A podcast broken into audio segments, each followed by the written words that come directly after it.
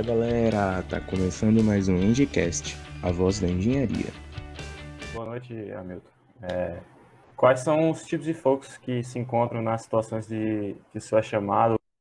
Então, cara, é, tem diversos tipos de fogo, na verdade, né? É, os mais principais, que é o normal que o pessoal vê, que se depara, são até situações cotidianas, né? A gente tem praticamente cinco básicos, né? Tópicos, né? Vamos dizer assim. Que é de materiais sólidos, né?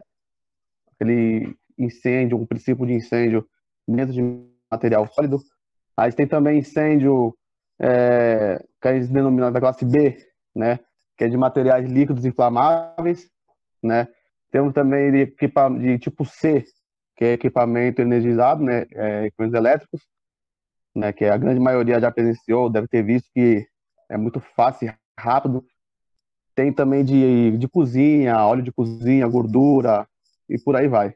Mas os mais principais vistos, assim, é da classe A e da classe B, né? Que eu me refiro é classe A, materiais sólidos, e classe B, né? A gente tem de materiais líquidos inflamáveis, né? Esses são os principais.